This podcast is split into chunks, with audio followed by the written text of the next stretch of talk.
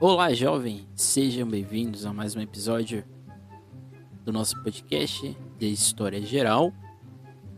Hoje nós iremos falar sobre a universidade como um direito para todos. Então, nosso objetivo aqui é expressar o que é o sistema universitário dentro do seu aspecto de auxílios e tentar dimensionar o que, que é cada uma dessas universidades e aqui claramente vou ficar um pouco mais centrado em São Paulo e assim por diante. O estado de São Paulo possui milhares, milhares não, dezenas de universidades públicas. Mais ou menos a gente pode contar que existem campos universitários em mais ou menos 27, 28 cidades do estado.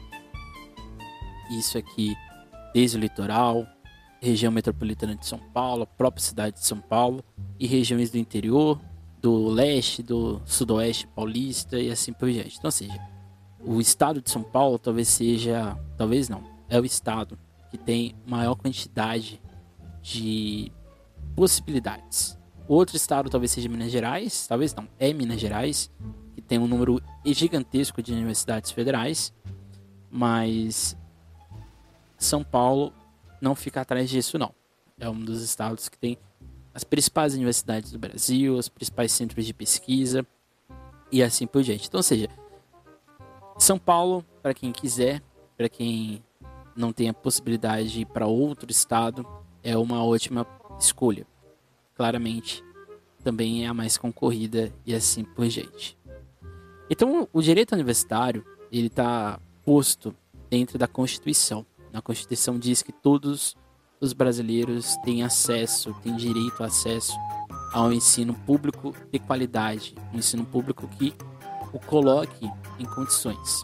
Está dentro do artigo 149 da Constituição de 88 que diz: a educação é direito de todos e deve ser ministrada pela família e pelos poderes públicos, cumprindo a estes proporcioná-las a brasileiros e estrangeiros domiciliados no país, de modo que possibilite possibilite eficientes fatores da vida moral e econômica da nação e desenvolver no espírito brasileiro a consciência da solidariedade humana. Claramente que está bem bonito. Mas o fato é que o, o sistema universitário brasileiro ele se incorpora, né, ele ganha fôlego mesmo nos anos 80 e assim por diante. Aqui um breve histórico do que é o sistema universitário brasileiro, né? Na década de 30, ele vai ser regulamentado como ensino superior e as primeiras medidas de assistência também aparecem nesse período, na década de 30, porém elas eram muito ineficientes. Elas não eram voltadas para o público pobre, para o público de baixa renda. Existia um auxílio, mas era um auxílio muito ainda genérico. A universidade no Brasil, ela vai surgir ali no século 17, século 18.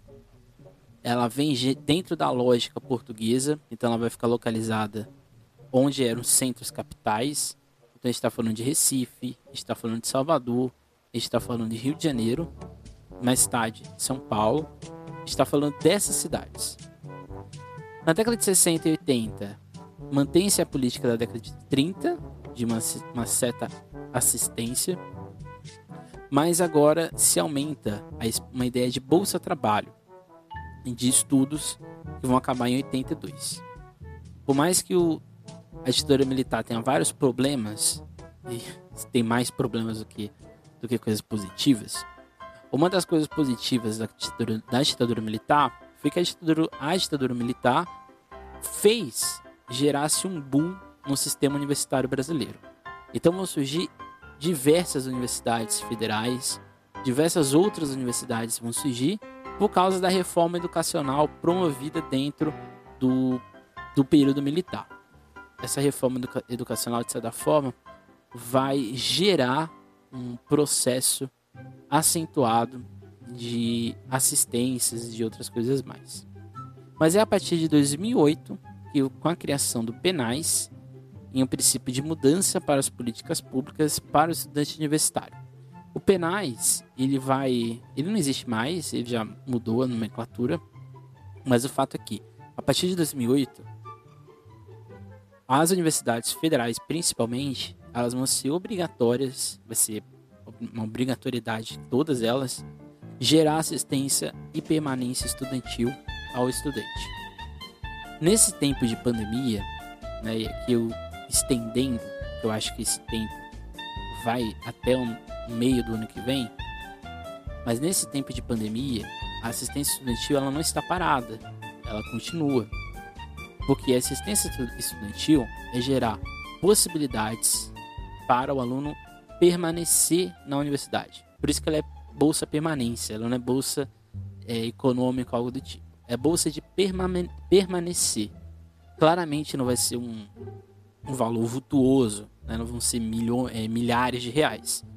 Mas é uma possibilidade de evitar que você o que trabalhe ou faça outra atividade que não seja o estudo dentro do, do seu período ali de formação. Então esse período, né, a ideia de assistência estudante no Brasil, ela vai acontecer com o tempo. Então ela vai se desenvolvendo também com o tempo. Então se a gente for pensar as universidades no Brasil e em São Paulo, a gente tem 68 universidades federais dentro do estado de São Paulo. A gente tem três universidades federais, a Universidade de São Paulo, a Universidade Federal de São Paulo, a Universidade do ABC e a Universidade de São Carlos. A gente tem seis estaduais e seis municipais. Na Baixada Santista, onde a gente reside, né, a grande maioria de vocês, a gente tem a Unesp, no campo de São Vicente, a gente tem a USP, no campo de Santos, a gente tem a Unifesp, também no campo de Santos, e a gente tem o IFESP, no campus de Cubatão. Então, para a gente ficar mais é, centrado. Quais são, qual, qual, a ideia também aqui de você, né, desse podcast? É de vocês irem buscarem, talvez alguns de vocês já saibam, quais são as possibilidades, ou o que são exatamente esses direitos que vocês têm dentro do campo do ensino, né? Quando vocês chegarem na universidade. Um deles é o ID Jovem, possibilita, e aqui é principalmente para os alunos que querem estudar fora do estado de São Paulo, o sistema de cotas, a gente vai explicar daqui a pouco, e a assistência estudantil. O ID Jovem, ele é um programa, né, Identidade Jovem, é o nome dele, né, mas a gente chama de ID Jovem, e é um documento que vai possibilitar o seu acesso a diversos benefícios, sejam eles de meia entrada em eventos culturais e esportivos, mas principalmente ele garante vaga gratuita ou descontos no sistema de transporte coletivo interestadual. Esse aqui é um decreto de 2015 e esse ID Jovem ele vale para jovens entre 15 e 29 anos. O ID Jovem, para você ter acesso a ele, você tem que estar credenciado no CRAS, que é o Centro de Referência da Assistência Social, e lá você vai fazer o CAD único. É com esse documento, né, com um CAD único, que você vai ter o acesso a a possibilidade da, da emissão do seu ID jovem, que ele tem que ser sempre validado com o tempo. O que seria o ID jovem? Né? Por exemplo, uma passagem, vou supor aqui, uma passagem para um, uma cidade de Minas Gerais seja de 200 reais. Com o meu ID jovem, eu consigo fazer com que eu pegue esse auxílio, por exemplo, eu pego essa passagem de 200 reais e eu não pago nada dela. Claramente tem lá um. Cada companhia de ônibus tem as suas cotas. Mas eu não pago nada. E eu só pago os pedágios e os impostos que normalmente girem ali em torno de 30, 25 reais. Então, ou seja, você vai ter uma economia gigantesca. Caso você não consiga ter a vaga gratuita, você tem por obrigação pagar pelo menos metade da passagem. Então, se ela é 200 reais, você vai pagar 100 reais nela. E assim por diante. Isso é essencial. Por exemplo, se eu quero fazer uma universidade, um curso em Alfenas, eu quero fazer uma universidade no Rio de Janeiro, quero fazer uma universidade em Belo Horizonte. Com o ID Jovem, é, é possível que eu vá para outro estado pagando menos, ou pagando quase nada. Então, isso aqui é importante para você que está é, se preparando para um vestibular, por exemplo, você tem que fazer uma prova que é fora do estado, com o ID jovem fica muito mais próximo, fica muito mais é, possível. Essa é a grande questão. O ID jovem ele vai levar em consideração a condição de baixa renda ou de renda um pouco mais baixa, porque existe a baixa renda, né? Gente que vive realmente baixa renda é a pessoa que vive numa baixa renda, mas que não é baixa renda, né? Mas dentro do padrão social é baixa renda. E aí lá no, no De Jovem, lá no CRAS, você vai ter as melhores, é, mais informações sobre isso. Então visite, né? Vá até o, se você não tem o CAD único, busque, vá lá buscar. O outro ponto que a gente viu é exatamente o sistema de cotas. O sistema de cotas ele não é específico somente para a ideia racial, como muita gente é, erroneamente pensa. Né? Uma coisa não tem nada a ver com a outra. Essa é grande verdade. Então a gente vai pegar aqui uma lógica de um curso que tenha 100 vagas. E aqui pensando principalmente em Universidade Federal e agora nas universidades paulistas, principalmente a USP, que já vai adotar esse modelo para frente, né? Então vamos supor, existem 100 vagas. Dessas 100 vagas, 50 vagas vão ser para os alunos de escola pública, 50 vagas para os demais alunos né, que não estão dentro da lógica é, dessa, dessa distinção. Dentro dessa lógica, e aqui pensando, né? Dentro dos alunos de escola pública, a gente vai ter milhares ou diversas é, diversas modalidades. A gente vai ter o aluno de renda maior de que um salário e meio per capita e a gente vai ter as cotas, né? Vai se dividir dentro desses 50 para renda menor do que um salário e meio de renda per capita. Então, ou seja, dessas 50 vagas de escola pública, a gente já cota pela metade 25 e 25. Dentro, das, desse, dentro desses grupos, a gente vai ter a distinção de 14 alunos para pretos, pardos indígenas e a distinção para os demais vagas, que seriam 11.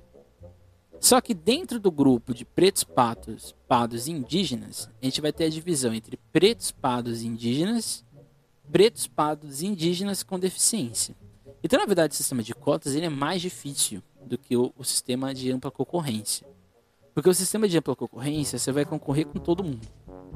O sistema de cotas, você vai concorrer com as pessoas da sua vaga. Então, você não vai concorrer a 50 vagas. Você vai concorrer com a vaga que está disponível para a sua modalidade.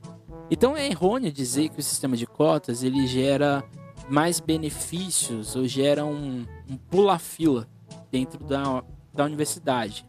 Isso é errôneo, pelo contrário, é muito mais difícil. Na verdade, o sistema de cotas ele deveria ser revisto exatamente para que ele fique mais acessível e não tão excludente, como às vezes acontece. Quando vocês entrarem na universidade, principalmente quem for para a Universidade Federal, vai perceber que não é todo mundo que preenche as vagas. As vagas, na maioria das vezes, vão ficar muito ociosas, porque não consegue se é, completar todo mundo. Então, por exemplo, é comum, dependendo do curso, você ter 15, 20 chamadas ao longo do, do, do andar do processo de, do primeiro semestre. Claramente tem cursos que não vai ter isso, mas é normal um curso ter no mínimo 7, 8 chamadas. E aqui qualquer curso possa ser um curso mais concorrido ou não. Dentro desse processo, a gente vai agora sim para assistência estudantil.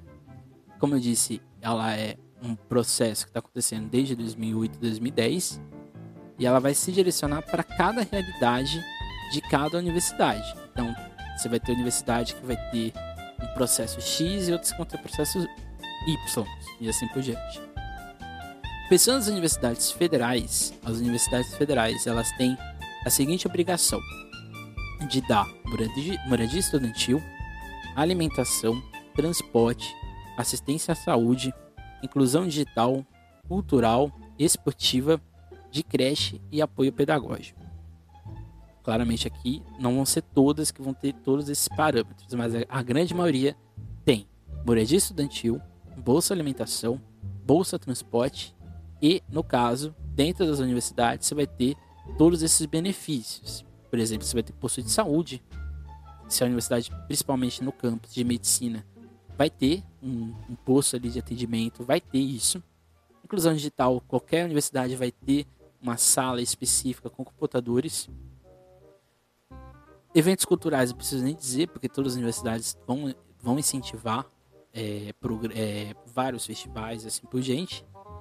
Creche, principalmente nos campos que tem o, o curso de pedagogia, normalmente existe a possibilidade de você levar seu filho, assim por diante, para ficar nessa creche. E apoio pedagógico, todos têm, que no caso seria o assistência social. O que é importante você saber? É importante você saber que, independente do lugar que vocês forem, vocês têm condição de ter esses direitos. Não é que a universidade queira ou não queira dar esse acesso a vocês. Todas elas têm essa obrigação. Então vocês não estarão, vamos dizer assim, perdidos nesse processo. Claramente, de novo, nesse período de pandemia, isso fica muito mais complicado, porque você tem que ir até lá. Né? Não é um processo que pode vai ser é, videoconferência. Você tem que ir até lá para você ter esses acessos. Se você for aluno da cidade, né, então se você mora, sei lá, eu sou de Santos e estou na Unifesp, você não vai ter direito à moradia estudantil, porque em tese você já mora em Santos.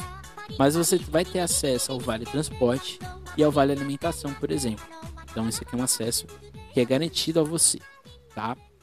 Então para você ficar atento e sabendo dessas ações, claramente no período de pandemia, os centros de alimentação, né, que são os restaurantes universitários, não estarão abertos, mas num dia que quando ele estiver aberto, você vai ter essa possibilidade. Então toda universidade federal tem. E aí, como são várias, você vai ter que ir até o site da assistência estudantil de cada um desses dessas, dessas unidades e lá você vai ter as melhores informações sobre isso. Agora a gente vai falar das, das de São Paulo, né? A Unicamp ela tem três camps, Campinas, Prescaba e Limeira mas todos eles têm o é, processo de bolsas, que é dentro do serviço de apoio ao estudante. E na Unicamp ele, é, ele é diferente, porque ele funciona como bolsa. Então você tem direito anual, que é renovável ou não, de você ter acesso a essa bolsa.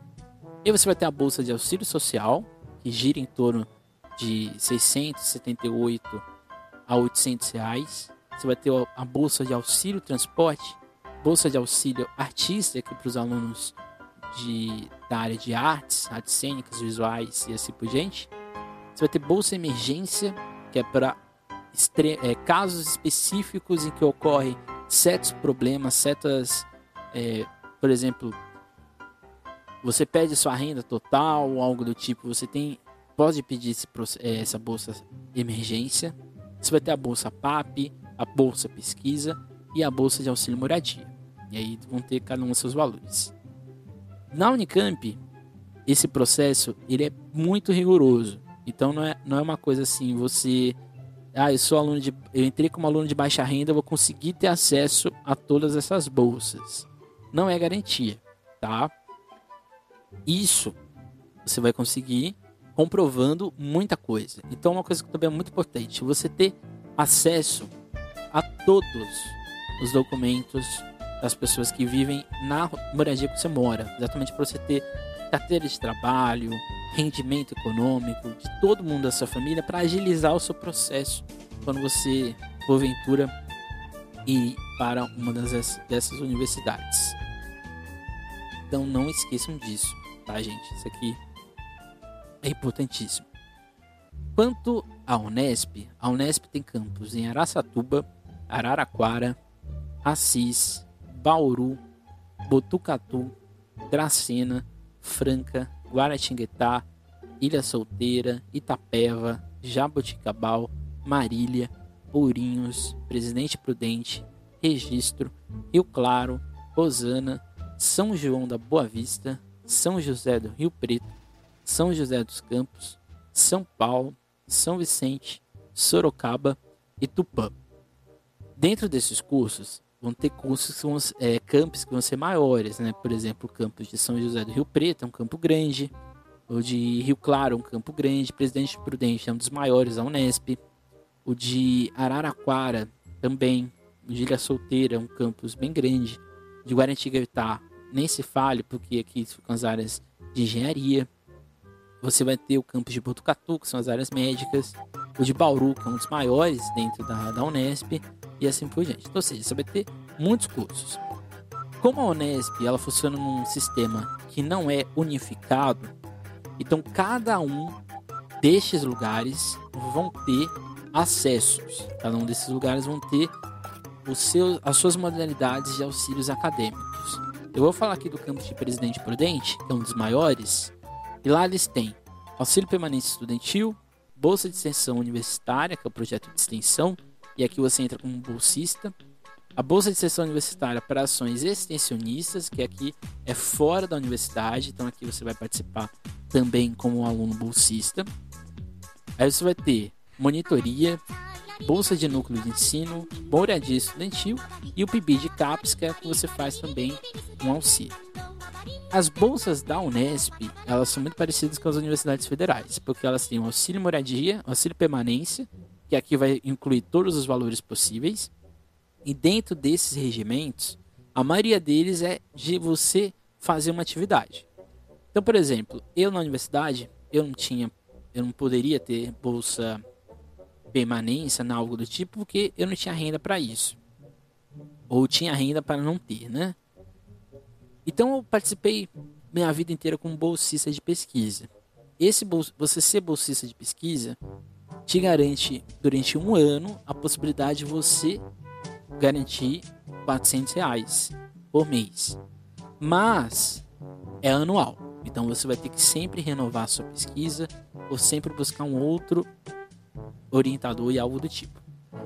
A diferença da Unesp é que a Unesp, as universidades, onde, as cidades onde elas estão localizadas, é um pouco mais barato. Então é possível você morar numa república e pagar menos e assim por diante. Então não é impossível, tá? Pelo contrário, acho que a Unesp é mais acessível nesse sentido. Mas o auxílio acadêmico e os auxílios de bolsa permanência eles são super possíveis, tá? Eles não são algo assim impossível de vocês conseguirem. Então, vamos lá. Já a USP, ela tem campos em São Paulo, Bauru, Lorena, Piracicaba, Pirassununga, Ribeirão Preto, Santos e São Carlos. A USP, ela tem vários campos, mas todos eles estão integrados no que a gente chama de PAPF, que é o Programa de Apoio à Permanência e Formação Estudantil. Dentro deste programa, a USP garante aos alunos apoio à moradia, que quem é vaga em conjunto residencial nos campos, e auxílio financeiro mensal, auxílio alimentação, auxílio livros, auxílio manutenção, e aqui destinado apenas aos alunos da Escola de Artes e Ciências Humanas da USP Leste, e o auxílio transporte, que é apenas para os alunos no dos campos do interior, que é exatamente para eles se locomoverem. Na USP, a USP tem, é muito parecido com a Unesp, no sentido de vários campos, campos, mas dentro do seu processo de auxílio, ela unificou tudo. Na USP, é muito mais também fácil você ter acesso a esses auxílios de moradia, esses auxílios de bolsa permanência, e aqui é, é muito importante, né? Para a gente encerrar. Cada um desses, dessas universidades, com exceção da Unicamp, mas cada uma dessas universidades, da Unesp, cada um desses campos, na verdade, da Unesp, da USP, cada um deles tem as suas especificidades. Então, por exemplo, você pode. Normalmente existe uma tabela de auxílio. Então, você pode conseguir o auxílio total ou um parcial. Então, ou seja, você tem que ter noção disso acho que o processo universitário de, de escolha da universidade ele passa por vários, vários motivos, por várias questões. Um deles exatamente é procurar entender a sua universidade, procurar saber sobre os editais e as políticas emergenciais, bem como de organizar documentos de todos os membros da família, como eu disse, para é, se organizar para na hora ali de você tentar o auxílio, você conseguir. Isso é importante porque o auxílio ele não é durante o ano inteiro. Você tem uma janela que se abre todo semestre para você conseguir, para você pedir esse auxílio. Então não é que eu vou chegar na universidade no meio do semestre eu vou pedir uma, uma, um auxílio. Não vai ser assim. Você tem que estar tá de acordo com as regras de cada um desses, desses espaços. E o principal deles é o custo de vida. É mensurar com a sua família, com seus pais, avós ou, ou qualquer uma dessas pessoas as vantagens e desvantagens deste processo. Mas lembre que sempre que sair de casa não é algo impossível. E às vezes morar em república ou com amigo sai barato. E respeite sempre a realidade que você está envolvido. Mas você tem que ter certeza que isso em algum momento vai valer a pena, certo? Então esse foi o nosso podcast de hoje. Nosso podcast de hoje era mais uma conversa pra gente, já que eu não, não tenho tempo de dar uma aula sobre isso. Então aqui é mais ou menos uma conversa para vocês entenderem que a universidade, o processo universitário, ele não é uma coisa tão simples. Ele exige um planejamento. Independente se você acha que vai passar ou não, você tem que ter esse planejamento ao longo do seu ano. Você entender que você tem que fazer muita coisa fora da área do estudo para que você esteja preparado. E uma delas é exatamente isso. Outra dica que eu dou é vocês abrirem conta dentro das é, dos bancos federais. E aqui, principalmente, o Banco do Brasil. Tá? Porque o Banco do Brasil onde você vai, você vai receber a maioria destes benefícios. Você tem que ter uma conta no Banco do Brasil para você poder receber bolsa bolsa de pesquisa, bolsa permanência e assim por diante. Então é isso, gente. Esse é o nosso podcast de hoje. Na aula de amanhã, nós iremos falar sobre a temporalidade na Antiguidade e Idade Média. É uma aula chave para a gente entender o que a gente vai ver mais para frente, que é esse mundo europeu. Então é isso. Até mais. Tchau. E nunca deixem de estudar.